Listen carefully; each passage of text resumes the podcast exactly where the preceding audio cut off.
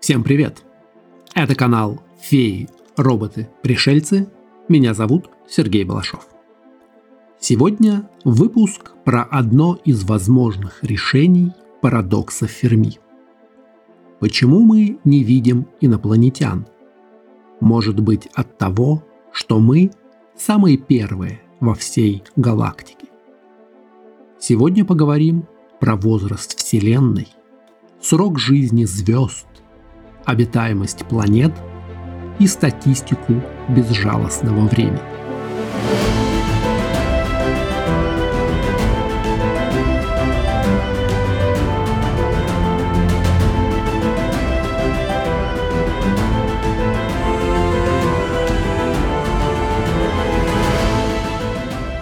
Когда мы смотрим на небо, мы видим звезды, звездные скопления, галактики и целые россыпи галактик. Но мы не видим признаков инопланетной жизни, обмена сигналами, армат космических кораблей, построенных в космосе мегалитических сооружений. Если бы с нами рядом была цивилизация третьего типа по шкале Кардашова, мы бы ее не пропустили. Так возникает парадокс Ферми. Мы не находим никаких признаков инопланетян. Учитывая количество звезд, которое измеряется сотнями миллионов только в нашей галактике Млечный Путь, вероятность возникновения другой разумной жизни получается довольно высокой.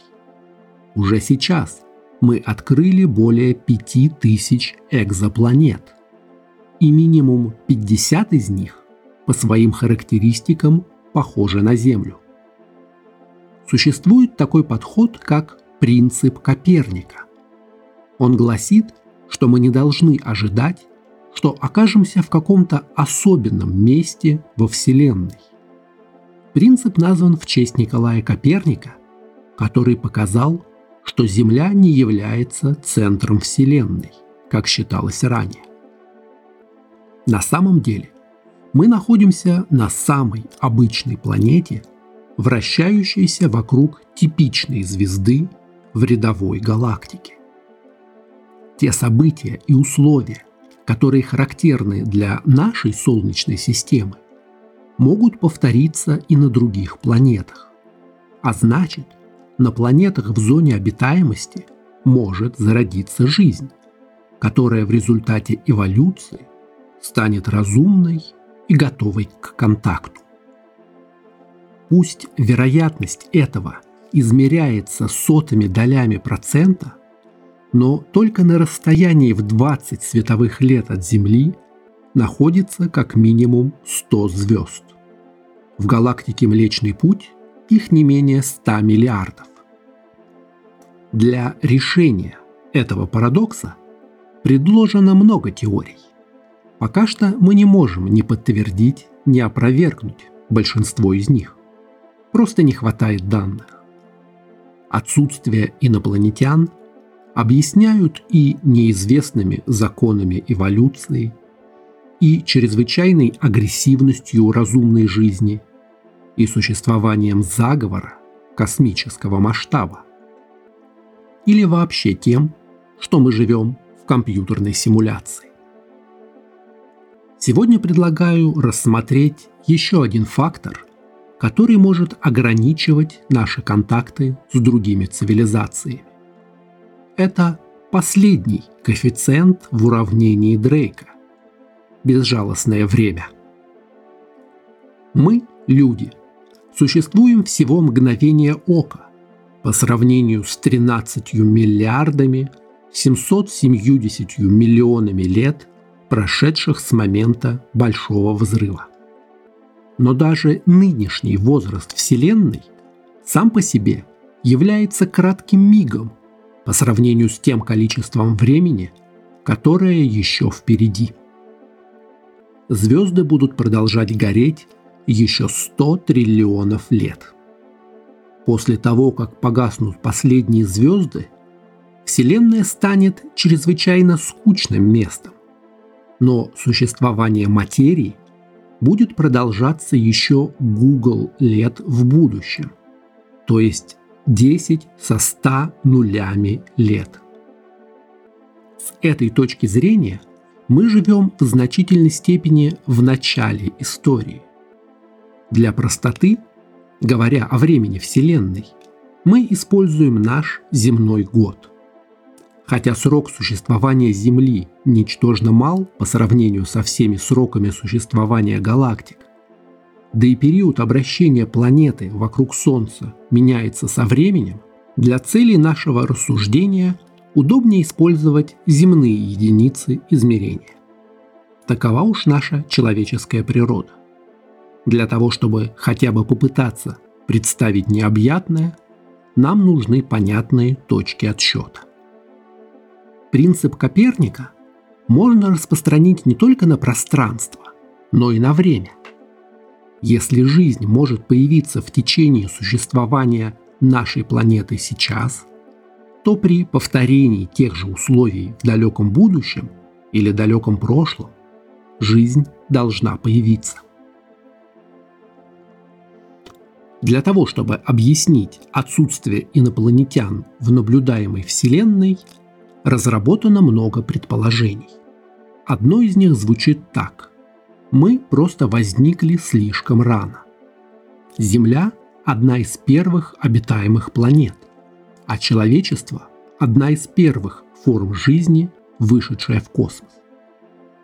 Для данной модели используют два основных фактора максимальная продолжительность жизни на обитаемых планетах и количество времени, необходимое для появления жизни.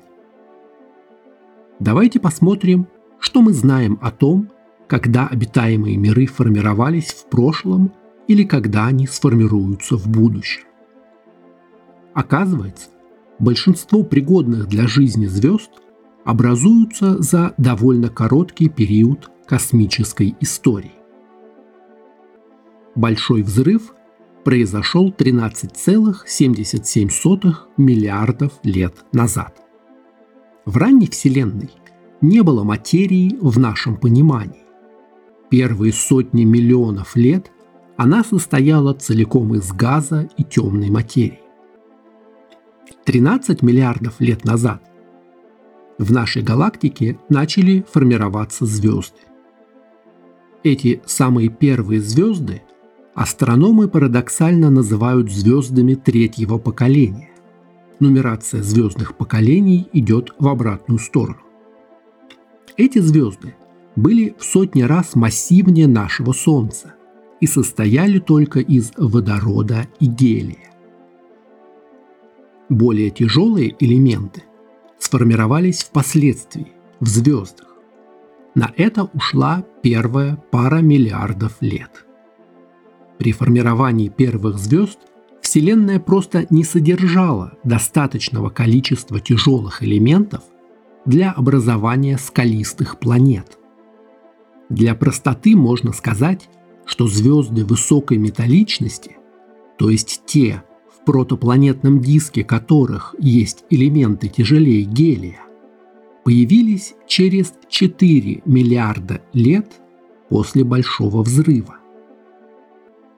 9,7 миллиарда лет назад. Пик формирования пригодных для жизни звезд наступит примерно через 2 миллиарда лет. А через 20 миллиардов лет после этого пика во Вселенной не останется достаточного количества межзвездного материала для формирования больших новых звезд. Как долго пригодные для жизни планеты остаются таковыми? Срок жизни звезды зависит от ее массы и температуры. Звезды-гиганты с огромной температурой поверхности и бело-голубым светом – существуют всего сотни миллионов лет. Наши земные динозавры существовали дольше, чем некоторые сверхгиганты. Наиболее пригодными для возникновения жизни считаются планеты вокруг звезд спектральных классов G и K, желтые и оранжевые, с температурой от 7000 до 4000 градусов. Такие звезды живут по нескольку миллиардов лет, что дает жизни достаточно времени на зарождение и развитие. Наша Солнечная система сформировалась 4,6 миллиарда лет назад. Подсчитано, что Земля будет пригодна для жизни еще около 800 миллионов лет, после чего Солнце станет слишком горячим, чтобы на поверхности планеты могла существовать жидкая вода. Таким образом, в общей сложности у Земли будет 5,5 миллиардов лет, пригодных для жизни. Через 20 миллиардов лет новые звезды класса G и K перестанут формироваться. Для них будет просто недостаточно межзвездного вещества во Вселенной. Еще через 10-20 миллиардов лет такие звезды прогорят и погаснут, превратившись в остывающие карлики. Если все пригодные для жизни планеты существуют только вокруг таких звезд, то новые цивилизации в целом перестанут появляться через 5 миллиардов лет после формирования звезд. Таким образом, общий срок существования условий для жизни составит не более 45 миллиардов лет, из которых 9 уже прошли. Возможно, существуют и другие пригодные для жизни планеты, которые проживут намного дольше, чем Земля. Звезды спектрального класса М, также известные как красные карлики, будут существовать в тысячи раз дольше, чем наше Солнце. А значит, у них могут быть планеты, которые останутся пригодными для жизни в течение триллионов лет. Если на этих планетах возможно развитие жизни, то новые цивилизации могут продолжать возникать в течение триллионов лет в будущем. Эксперты расходятся во мнениях относительно того, пригодны ли красные карлики для жизни. Поскольку они очень тусклые, планеты, вращающиеся по орбите, должны находиться очень близко к звезде, чтобы иметь жидкую воду, которая может быть необходима для жизни. Но планеты, расположенные ближе к своей звезде, с большой вероятностью будут повернуты к ней только одной стороной из-за приливного захвата период обращения планеты вокруг своей оси будет совпадать с периодом ее обращения вокруг красной звезды. Это сделает климат неустойчивым и слишком резко зональным. Также красные карлики менее стабильны и порождают сильные вспышки, которые вредны для зарождающейся жизни. Но тем не менее, Жизнь на планетах вокруг красных карликов вполне возможна. Просто она будет менее похожа на нашу земную. Как только образуется пригодная для поддержания жизни звезда вместе с обитаемыми планетами, жизни требуется время для развития. И скорее всего этого времени нужно много.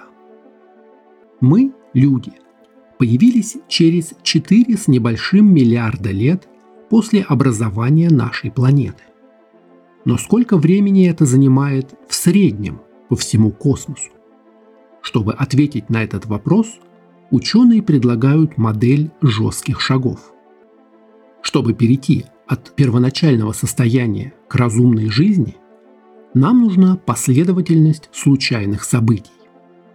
В случае с земной жизнью эволюция прошла путь через первое формирование самовоспроизводящихся клеток, эволюцию сложных клеток эукариотов, затем многоклеточных организмов, появление фотосинтеза, половое размножение, развитие мозга, появление сознания у одного из видов и уже потом различные этапы формирования цивилизаций и технологий.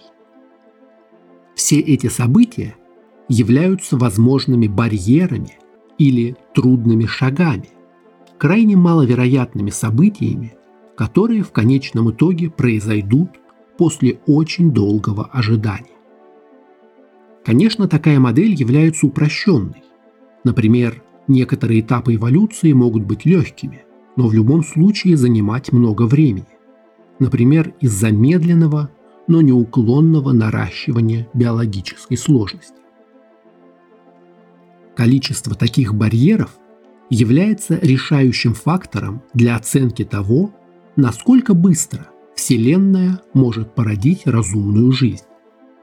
Если таких этапов развития немного, то цивилизации появляются вскоре после того, как сформируются их звезды. Если барьеров много и они трудно преодолимы, то развитие жизни занимает гораздо больше времени. Тот факт, что мы не видим жизни на других планетах нашей системы и их спутниках, а также то, что мы не нашли никаких следов жизни в космосе, является одним из аргументов для предположения, что наши 4 миллиарда лет – это типовой срок развития жизни во Вселенной.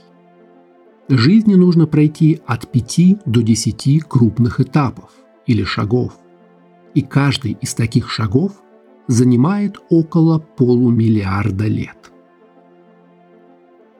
Если возникновение жизни и разума распределено во времени равномерно, а у нас нет оснований предполагать иначе, то уже очевидно, что мы находимся в начале истории. Считая пригодными для жизни только желтые и оранжевые звезды, мы получим общий срок существования жизни во Вселенной около 45 миллиардов лет. Это время возникновения и жизни таких звезд. Плюс первые 4 миллиарда лет после первых звезд уйдут у жизни на развитие и эволюцию. Мы находимся в точке 5 миллиардов лет от возможного появления первой разумной жизни.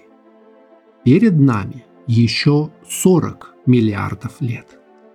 То есть мы входим в число первых 11% всех развитых форм жизни, которые когда-либо появятся во Вселенной.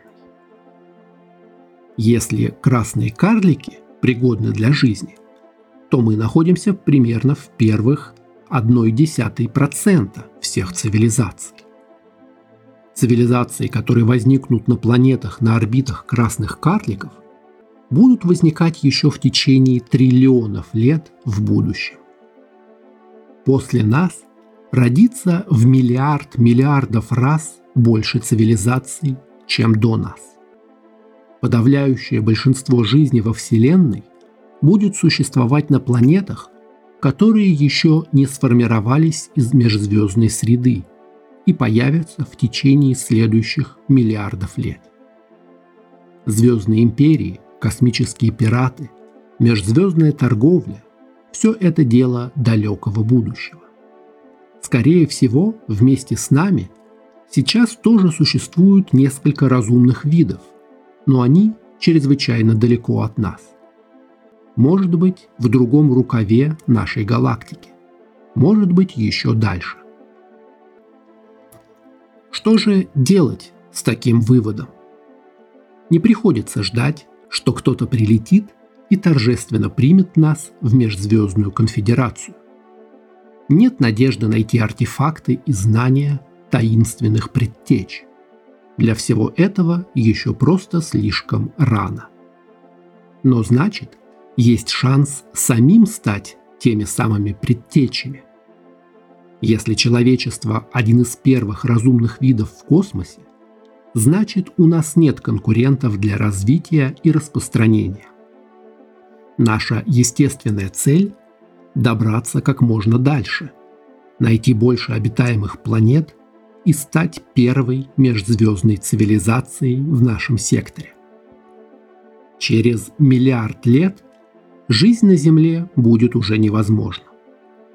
Через 4 миллиарда лет начнется слияние галактик Млечный Путь и Андромеда. У разумных существ, которые будут жить в те времена, будет много проблем с поиском новых звезд для жизни. Вполне возможно, что человечество, которое к тому времени распространится по всем окрестным галактикам, будет куда в более выигрышном положении. Чтобы воспользоваться такой форой, которую дало нам мироздание, нужно начинать действовать прямо сейчас. Космические расстояния не станут для нас препятствием. Даже двигаясь между звездами со скоростью в несколько десятых долей скорости света, можно колонизировать Млечный Путь за срок от 5 миллионов до нескольких сотен миллионов лет. Очень мало по сравнению с возрастом Вселенной или даже с возрастом Земли. Подробнее о том, как это можно сделать, мы поговорим в следующий раз. А сегодня спасибо, что слушали. Как вы думаете, где и когда мы встретим инопланетян? Канал «Феи, роботы, пришельцы» можно читать на Дзен, в Телеграме и ВКонтакте. Аудиоверсия подкаста доступна на сервисах Яндекс Музыка Apple подкасты, Google подкасты и подкастах ВКонтакте. Видеоверсию смотрите на канале YouTube. Поддержать канал можно на сервисе Boosty по ссылке в описании. Оставляйте комментарии, ставьте оценки. Не забудьте подписаться на канал, чтобы не пропустить новые выпуски. Скоро увидимся!